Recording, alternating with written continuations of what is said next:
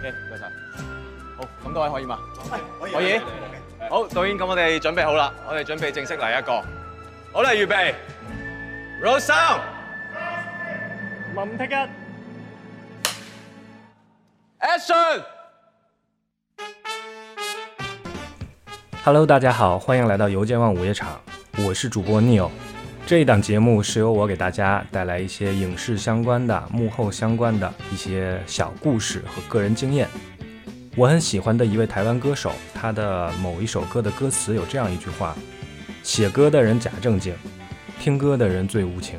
我觉得把它稍微改变一下，用在我们拍电影这个行业也很适合。拍戏的人假正经，看戏的人最深情。各位深情的听众朋友们，准备好，午夜场马上开始。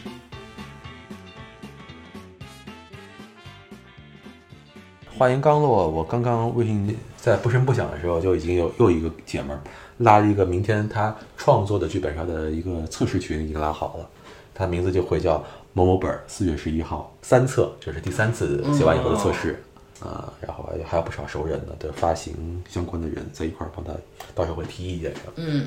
据我所耳闻的，有一些那种我不知道这是叫密室还是剧本杀，就是会你要换衣服，然后在一个很完整的一个环境里，像一个舞台环境里面去玩的，是这样的吗？啊、因那为种他在他介绍我去玩的，就是啊、这就是恰恰就是很偏实景的那种了吧？对对对，我们通常，比如说在咱们这个这个中国的这个语境里边，我们称之为它是呃互动沉浸式剧场，或者直接说它是某种密室的变体。嗯，但是说实话，呃，我觉得最科学、最规范的一个称呼，它这个游戏形式叫做 LARP，L、A 啊 R P LARP，它的全称是 Live Action Role Playing。哦，它哦有是 role play game 对我们常说的剧本杀，以及这种有互动的角色扮演性质的密室，都归在 LARP 这个娱乐形式里边。嗯对这个问题，其实在全国那么多剧本杀的从业者里边，它未必是每个人都能够告诉你这个游戏的源头的。LARP 这个东西呢，它脱胎于桌游，嗯跟 TRPG 啊，我们常说的跑团，它是有很强的关联。但是呢，它又分支出来以后，因为跑团或者我们常说的这种角色扮演、弄一地下城，它都是在桌面上去完成的。嗯你在整个游戏过程中，你不太需要站起身来离开这桌子。嗯但是 LARP 它的特点在于说，它更加强调角色扮演，更加强调互动的这种呃这种人和人之间的交流形式啊、对话形式为主。它慢慢就演变成一种脱离了掷骰子、脱离了配每个人的属性和以说书人去强引导这么故事，它慢慢发展成了。谋杀之谜，然后变成了中国引进以后的这种更加丰富门类的剧本杀，嗯，就可以说是可能全世界再没有哪一个地方像中国一样把嗯 LARP 发扬光大，变成现在这个样子。哦，对，这这这也是各种天时地利的因素结合在一起的，既有我们人数够多，人口基数大，人才够多，也有我们的整个文化大环境气候，造成了某种啊娱乐形式上的代偿 吧。我用了一个运动科学上的一个说法，代偿，代偿。嗯对，那什么，我就听熊说过啊，说他去玩了一个剧本杀，说那剧本杀店全都是传媒大学的学生啊啊去兼职的，说哎是呀啊质量真高啊，就那是他就是人家有表演基础啊，对学过这个，长得也好看，对比我口条清晰，对哎。说特别好，都是播音腔跟你玩。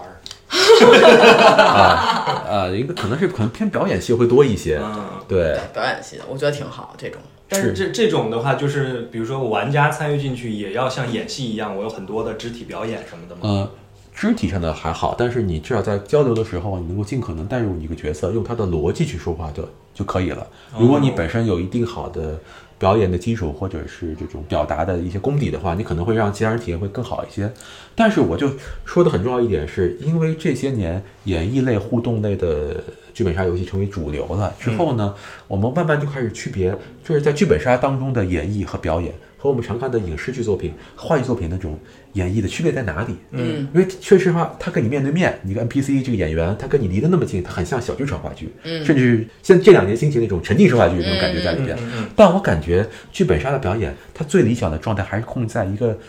比这个肯定是要比话剧不能像话剧那么夸张，一旦像话剧那么演，那就是会让玩家感觉到出戏了不适。嗯，就因为话剧表演方式，因为你跟他离得够远嘛，你当然得肢体对幅度也够大，嗯嗯声音得高扬啊嗯嗯。那你都离你那么近了，你可能一种比较电影化的演绎方式，是会让你更更加舒服一些，生活流一甚至不用演的那么逼真，差不多就行，这会让你觉得最舒服。嗯，你我们平常生活的，如果你是个都市题材的故事嘛，那你尽可能生活的留了演的话，会让玩家觉得特别特别逼真。但如果你是个稍微需要演绎感强一点的一个古风的，或者一个科幻的一个比较架空的一个故事背景的话，你可以稍微夸张一些，在必要的时候，你可以撒撒一些适度的狗血。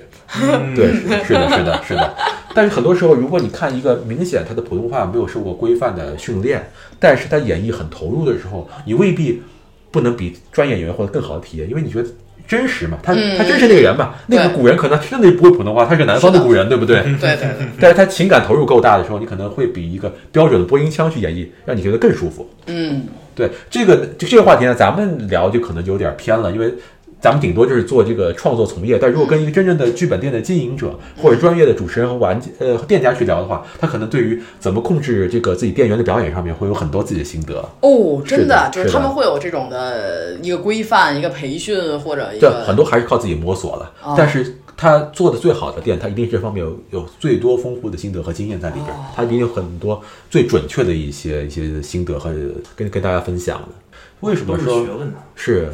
为什么说我们觉得？我觉得个人觉得，在演艺水准上，北京一定是全国最好。那肯定是北京这边演员够多呀，嗯 对吧？对普通话好的人多，对不对？那么多各种院校不说，还有很多来北漂嗯的从业者呀，各个行业过来的一些人呐、或者是某些行业淘汰下来的一些哎人。对，那你有研究过横店有没有剧本杀店？你看你去帮我研究好吗？你这炒法横店 的人，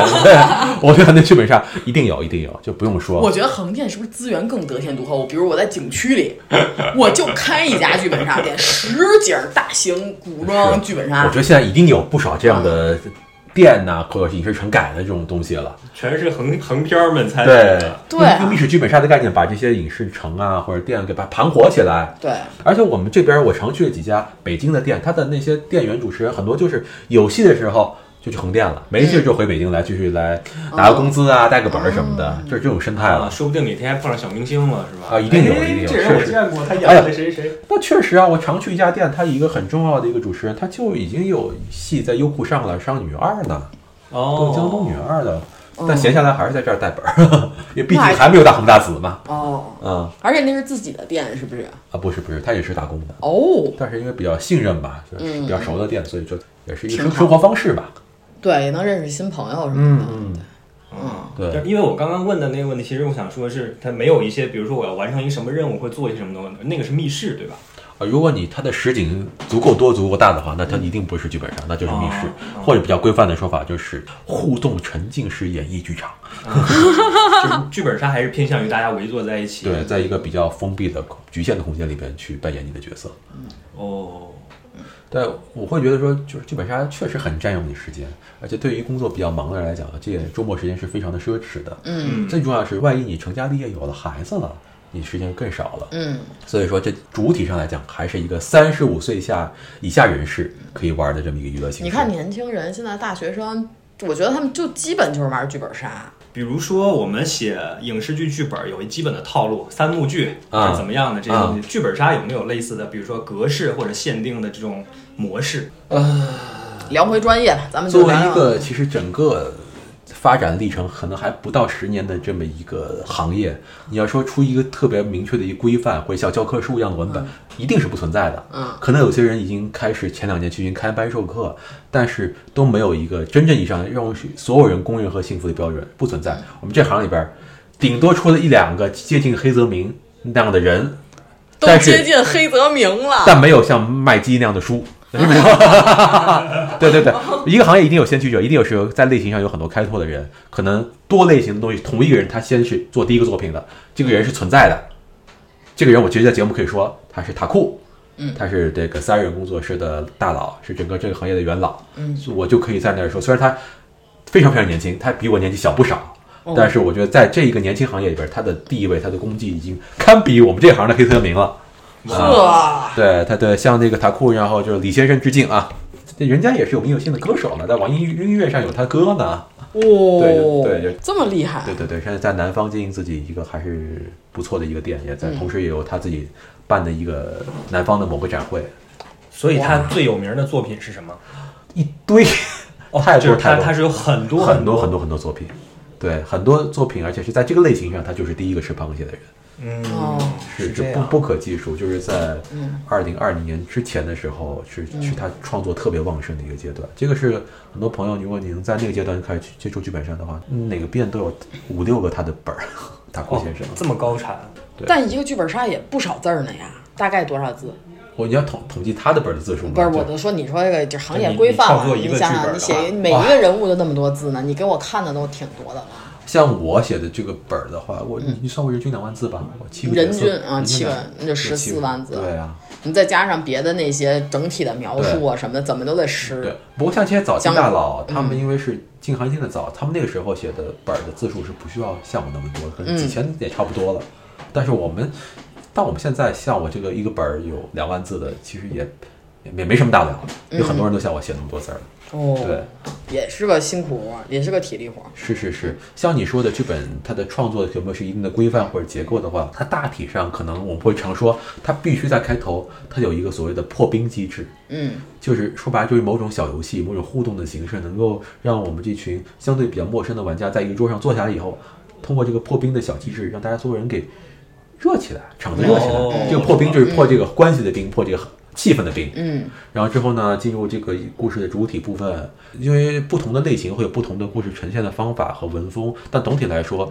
慢慢铺起承转合嘛，慢慢地把你的案件呢或者这个故事真相一步一步呈现给呈现给大家，嗯把某种谜面和某种未解之谜抛给大家，让大家去分析和了解，通过。公聊、私聊对话的形嗯式，或者是阅读线索卡的形式，让我这个事件有了相对的把握以后，我们共同去破解或者是追逐这个谜底。嗯，这过程中我们可能是彼此，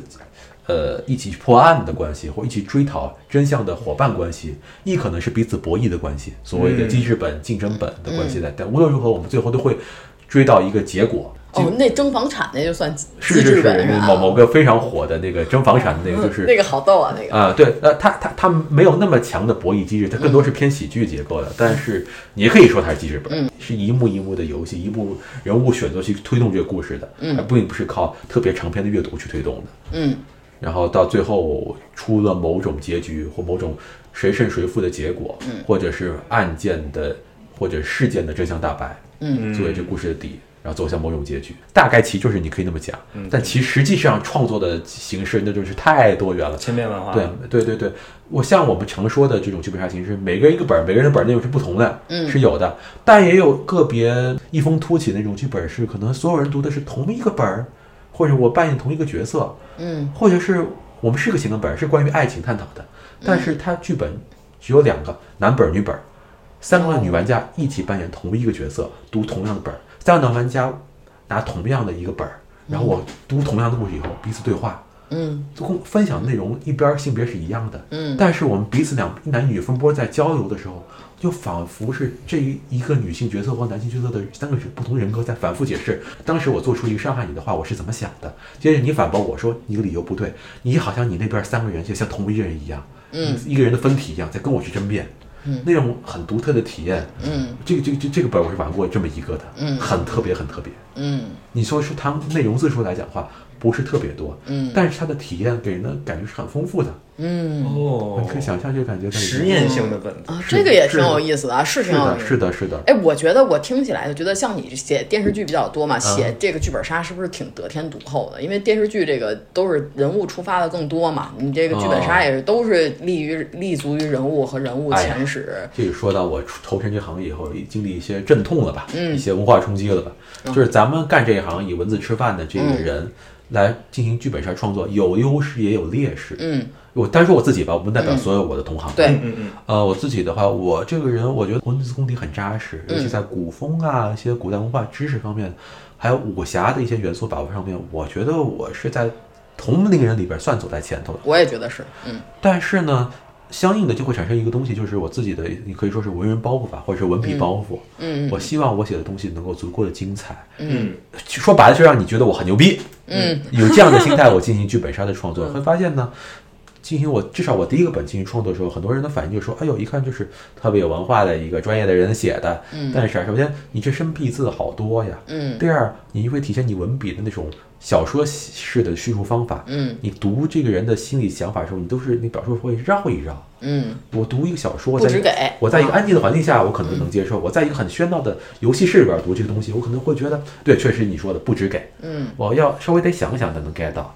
因为他们说那本说，我现在此时此刻我帮你测试你的本儿，那我在玩家当中我还算素质比较高的，包容度比较广的，你万一上了展会，或者是给那些更加下沉市场的玩家去玩的时候，他一定会无法体会到你个人的好，这样你就做的无用功了。嗯，在这个这几轮的反馈当中，我意识到说，很多时候咱们写这东西的时候，一定要考虑到我们服务的这个产品，它到底是根植于怎样的人群，什么样的人，还让他能够感动，让他那明岂白。不是像我这种最最干涩的文笔，就是就是只要用三个字儿说，绝对不用三十个字儿说的人，最适合写这个东西。哎，就要涉及到另外一个我们的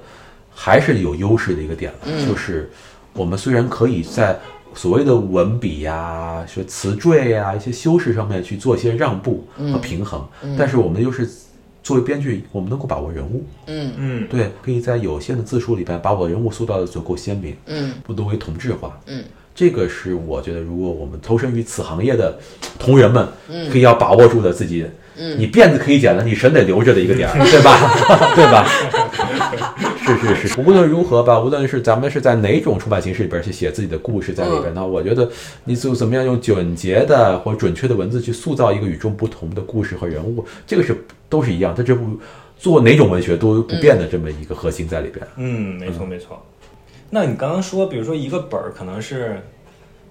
一辈子玩一次就够了，对吧？大部分本儿是这样是的，大部分所以是这样所以那你在整个这个行业来讲，是不是这些本儿的更新换代也挺快的？是，这就是需要不断的开展会。为什么一个月全国可能有七八个甚至九个、十个展会的原因？哦这么多因为它需求很旺盛。我作为剧本店，嗯我买了一个新本儿，它热销期可能是俩三月、一两个月，得不断的更新，不断留住老客，吸引新客，我得不断的上新的本儿啊。嗯而且作为，尤其我作为一个新开店的店家的话，我要吸引别人，可能一嗯些老的限定本的授权我已经抢不到了。嗯，但是如果有新的产品出来的话，我可以拿新的火红的本儿来吸引新的客流，哦奠定我这个本儿的客群。嗯所以说，就是从需求端的话，从商家端的话，他对新本儿需求是很旺盛的。那我们回到编剧的角度啊，那如果这个行业它对本儿的需求这么的，就是强烈，然后嗯也更新的这么的快，但是你写你再怎么写也得十五万字，对吧？就是我再少再少也得十万字。啊对你说它这15万字是有一个周，你有一个创作周期呀、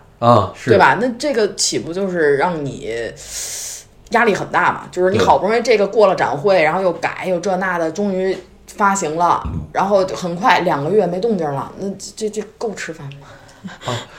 这个说说白了，这哪行哪业都是一样的，都得保持一定的勤奋和一定的行业自律，才可能在这个专属行业里边儿那个维持你的生活和经营下去嘛。嗯就是你要专专心想干这个的话，你就得不断写。嗯你可能你这一个本儿写成了，发的还可以，有一定的收入，嗯，但无论如何，这个收入就算全给你，也不至于让你财富自由吧？那肯定多半是不可能的啊。呃我的感觉就是啊听起来你这是一琴行，还得是不像咱写电影电视剧有一个成了，你够吃一年啊。啊，那是是吧有这的个还不止够吃够吃一年。 哎，那像这个，那像哎呀，这个笑是笑往事啊。那像这个，就是我想问，当然有不不用听具体数字了啊。是啊这个卖出去了一个，够吃一年吗？啊，如果你是最顶流的本儿的话，一定够的。比如说我们说嗯刚才那位大那位大大位大哥，嗯，他有很多本儿，我觉得全国正版店都是至少人手一册的，人手一盒的，啊、一个本儿卖几百，就算那啊我就们。一万个店买，那就几百万就到手了呀呃。是，那这几百万肯定也不能全给创作者啊当吧，然他肯定有分成。是有分成，但如果它本身就是发行的话，那哦到多半都是归他自己的，扣掉扣掉成本，发发行公司就是自己的了哦，啊。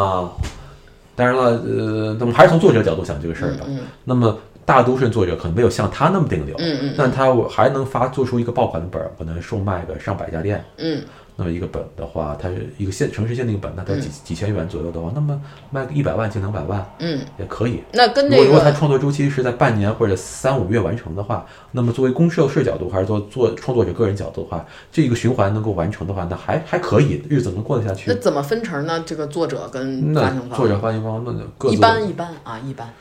一般人老作者和新作者差别极大。哦，作为新作者，能够给你个四六，就是一个非常非常好的数字了。你拿四，发现拿六，嗯啊，对，能那老到作者呢？到作者那就不不好说，那你要问老作者去了，啊人家有多大的话语权，哦，或者说自己已经是发行方了， 对，更这无盖聊直了接对他，他其实老作者他多半已经是自己发行方的，至少是老大或者老二人物了，那他可能他的分成就相很优厚了。嗯嗯，所以这整个这种所谓文创行业都是一样，个人谈个人价钱，没有嗯是一个是很明确的标准。对，对新作者的话，我觉得三期是很普遍，三期可以了，三期可以了。嗯真是个勤，这听起来是个琴行，比较是的比较辛苦，比较辛是苦。是是，所以说还是得付出一定的热情。嗯，就是并不是所有人都能够这边赚很多很多钱的，嗯更多的是足够的热情，你感觉它能够发挥你所长，你才能够持续做下去。那其实你现在遇到的最大的创作瓶颈，除了这个呃文人的这个啊高冷以外，还有吗？还有别的吗？所以首先，我们延展去刚才说的文人的那一些什么的，那些爱惜羽毛的原因的话，更多还，与其说我是个文人，不如说我就是刚刚来到这行业还没有太久的人。嗯，说白了就是作为一个产品，作为一个游戏产品，它本身要面对怎样的客群，它怎么样完成需求，怎么样用最经济和简洁的方式达到你要的那种游戏效果，它就是一个一门学问，真的需要不断的摸索。就算我不是一个文人，就算我不是个编剧，我很多课我也都得从头学的。嗯，没错对没错，这跟你编剧写这些东西是一样的。你对写一个文艺片儿和写一个网大，肯定是方向和你是是是使劲儿都是不一样的嘛。然后其二呢，就是涉及到跟人和人之间合作的问题。我跟我的发行方，呃，就好像每一个图书它有它的编辑一样，嗯每一个剧本是有它的监制的。这个监制虽然是一个对我们来说是特别特别电影化的一个词儿，但其实我觉得它更接近于编辑，嗯它就是要你的作者的搭档嘛，它是要管你的各各各个方面，它要做一个意见的提供者，甚至一个是一个审核者，也是帮你去跟其他环节去对接的这么一个一个一个辅助的型的人物在里面。有时候他如果他比你有更经验的话，他可能就是你的指导者。嗯在过程中，呃，你的故事、你的剧本杀要向外面的玩家和店家去展示的时候，他可能还是你的主持人，他可能主持比你专业。因为我现在兼职只有这样一个，呃，在剧本店经营方面是比我有经验很多的一位朋友。嗯，这过程中去去去涉及到人和人之间的磨合了嘛，比如他的擅长是什么，他擅长哪些，他比较不擅长某些什么样的领域，而我能不能补充他？如果他展现他的一些长处和优点以及缺点的时候，我能不能很平衡好我对他的预期？嗯，或同时有些不满和争端的时候，我怎么处理这个关系？这可能是要面对的。对人和人相处，就是一位无论是一对一还是一对多，那都是门学问。那而且这个我刚才说过的，剧本杀行业的生产殿堂还是相对简单的，嗯作者、发行、监制、出版端、出版端，然后这个叫的展会以及那个买家端，就这么点儿而已。你跟一个电影和一个网大是这个复杂程度没法比的。嗯。但即便如此的话，那还是要是人和人相处嘛，那还是需要各种方面的经营和你的日生活智慧的。嗯一定一定，对，对对。都是都是各种关系，你要去平衡的。对，而且本质上来讲的话，咱们干影视这行的，再怎么着都觉得自己，咱不说在这一行素质有多高，但至少是个高投入的行业。嗯高投入的行业里的话，你参与者，你都是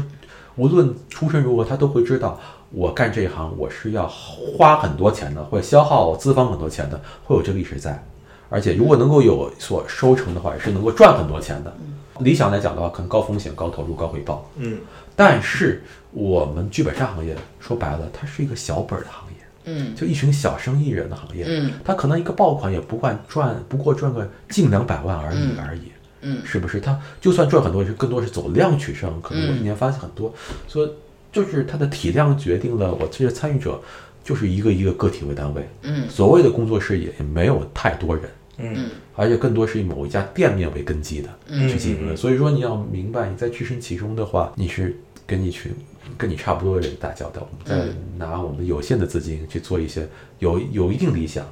能有有一定的广大客群，但同时大家的抗风险能力也没那么强大。对，你光出一趟差，我坐买飞机票也都是要精打细算的。他跟咱们剧组出趟差，包多少人，对，一块儿去那儿哪儿哪儿去包个包个酒店，包那是没法比的。对对，对对，明白了。它是明白了小本儿生意，小本儿生意是也是以前一家很有名的发行工作室的名字，我特别喜欢这个名字，它一下点出了这行这行业的一个本质吧。哦，既是小本生意，同时也在做着以小博大的这个期待。是的，是的，是的。它无论如何，它是内容行业，它会有所谓的 IP 属性，它有一种所谓的产业拓展以后的想象空间在里边。对，所以一前旦两成为年了爆款，就会有对很大的前景了。呃至少在前两年的话，也一段时期内被资本给受过一定的青睐，但没有特别多。对，对，资本青睐没有特别多，也就是因为它是个小本买卖。是是是是是，对，一开始它有给人一种想象空间，后来这空间很快就随着疫情也大家看得比较清楚了，嗯，嗯，我相信它作为一种娱乐形式，它会肯定会持续下去，嗯不太会有特别大的那种呃震荡性的一些哎这问倒题和整顿的，我觉得可能性不大。呃，但是它能有飞得多高呢？我们可能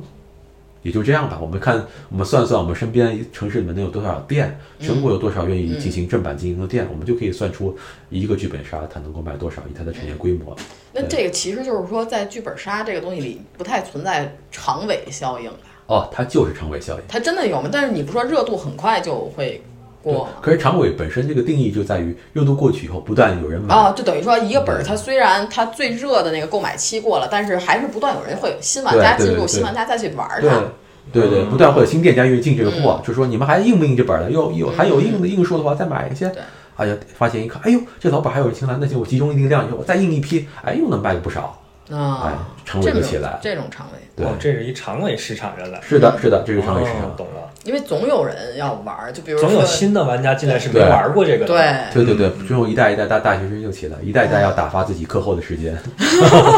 哎，所以有那种行业里面特别有名的经典本儿，就是玩了好多年，到现在还会有人去玩的这种。有有有有，虽然说这最长也不过七年左右的历史而已， 但是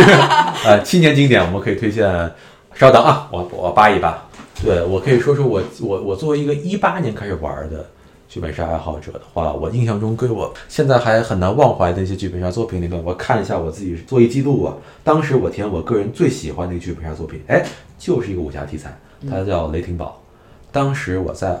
二零一九年左右吧，我花了十八个小时玩这个本儿。十八个小时，是的就是玩了好多次。不是，我就是真的一天都耗在不那个是店里那面个去去了一个郊区的那玩儿的，一直玩儿的那个吗？不是不是不是，没有那么久，就是他一局游戏要玩十八八个个小小时，时，它就在当时双井的一家店，现嗯在那家店已经搬迁了，啊，但是我就在那个地下室那个小店里面，我待了十八个小时就玩这个游戏。它那名名一字起玩儿的人也待了十八。当然了，没有人会中途走的，大家都不困的嘛。对啊，很困嘛，但也坚持玩下去，坚持玩下去啊！从早上早上九点，然后大家开始读本啊、穿衣服，然后结束凌晨两点了呀。天哪，啊嗯，我的天哪！对，不可想 象。这这是吧这你这你谈一谈它的魅力在哪儿？它首先是个武侠故事，嗯也是七人的本儿，嗯然后每一个人物以当时的标准来讲的话，都非常丰富、非常离奇的前史，嗯然后嗯几乎每个人物都有自己的隐藏身份，嗯而且隐藏身份这人物的底层关系都是交织在一起的，嗯关系很紧密，有很深的羁绊或者是爱恨情仇，嗯而且它里边的那个案件设置的也很丰富和离奇，嗯且它是在娱乐形式上是一个所谓的很不多见的叫高自由度跑团本，就是你并不是一定按照剧本里的故事里边，我只是去破案或者跟人打架，你在这一个相对封闭的空间里边，你想干什么都行。主持人以他的主持功力，保证你需要宣称的某一个人物动作，他可以给你相应的剧情反馈。就是你此时此刻想给谁下毒，你故事真的下了毒。有人误喝了你茶水里边的毒以后，他真的会中毒，甚至死亡。啊，那死亡那人就没法玩儿了吗？啊，对，但如果他真死了，他角色里边被人毒死也好，打死也好，坑死也好，在决策过程中，他就可不可能再影响别人了。啊但他作为一个玩家，还可以在游戏里边，他像一个鬼魂一样参与破案，可以提供一些意见说话。我给你对托梦， 对，你对，你可以这么解释，就像剧情解释就是他是鬼魂，他在里边，他的鬼魂跟你陪你们一起，想至少把这个案子破解，让你们走出这个环境，游戏才结束。哦但是他想害你们，私奔也好，爱情也好，那也不那是不可能的了。啊、所以它是有胜负，它是有生死的。哦但这样的游这样的高自由度游戏在剧本杀行业里面是凤毛麟角，我觉得嗯我、据我所知不超过六个嗯，啊、好，对再来一个，就几大类型各来一个。对我刚才说的是个武侠题材嗯的高自由度的多种类型的一混合的一个本儿叫《雷霆堡》啊。嗯我们再说一个，当时我玩的时候哭到天崩地裂的一个本儿情感本儿，它叫《洋葱》。洋葱啊，就剥洋葱的嗯洋不洋葱葱。的洋葱，对，它是一个不剧透的情况下讲，它是一个家庭故事，哦，它是一个杀我别用亲 情刀。嗯对，它是个家庭故事，然后它讲的一群人，他发现了一个惊人的真相以后，然后所有人，我至少我们那场玩家是玩到那个接近结局的沉浸阶段的时候，所有人都哭到天崩地裂，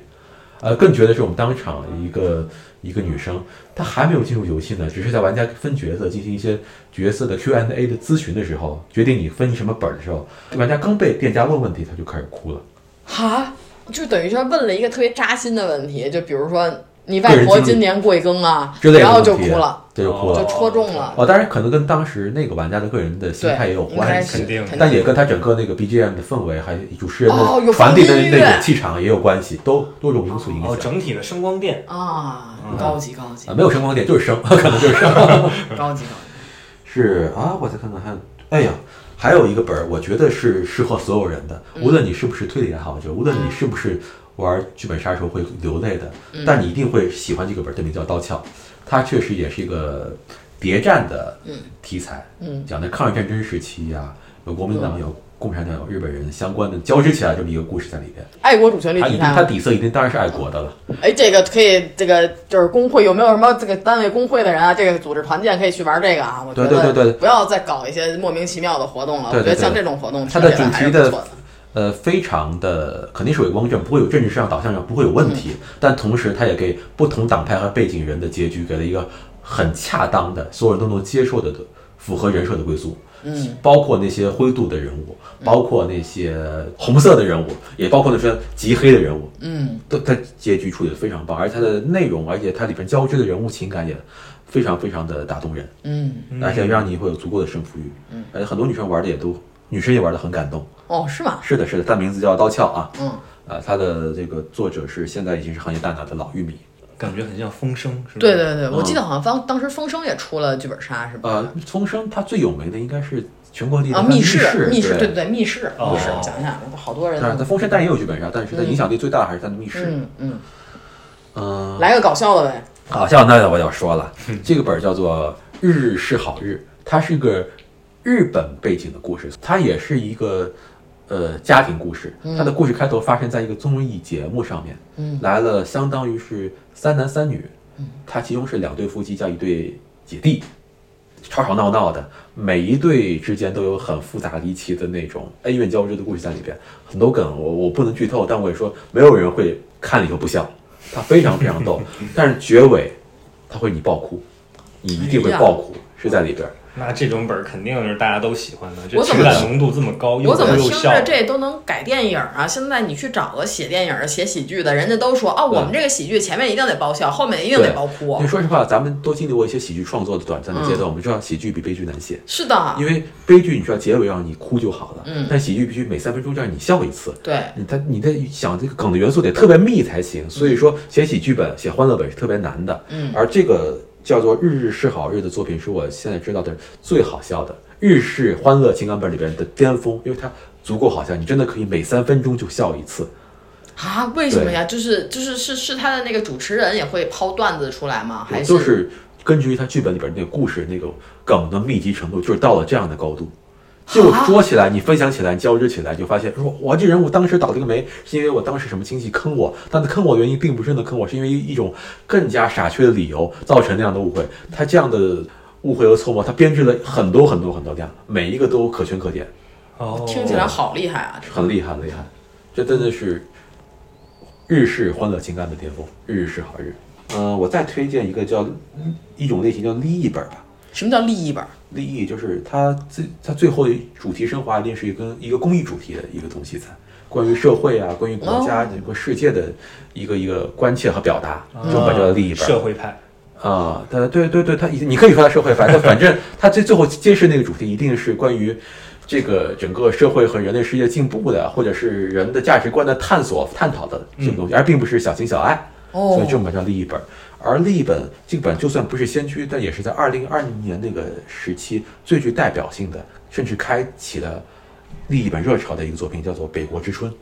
嗯哦，北国之春，对我跟你讲，你最好不要看它英文名，因为它英文名，你你如果你的地理知识和英文足够好的话，英文名就已经剧透了。啊而且此时此刻，以我们现在二零二三年每一个正常的观众或者玩家的知识储备的话，你可能刚看它的开头，你大概知道他想表达哪个利益了。但是在二零二零年那个疫情刚开始，大家全人类首次面对某某种难以预测的危机的时候，他的那个利益传递起来是特别应景的。嗯，而且他想表达那个东西，我觉得到现在对很多人来讲，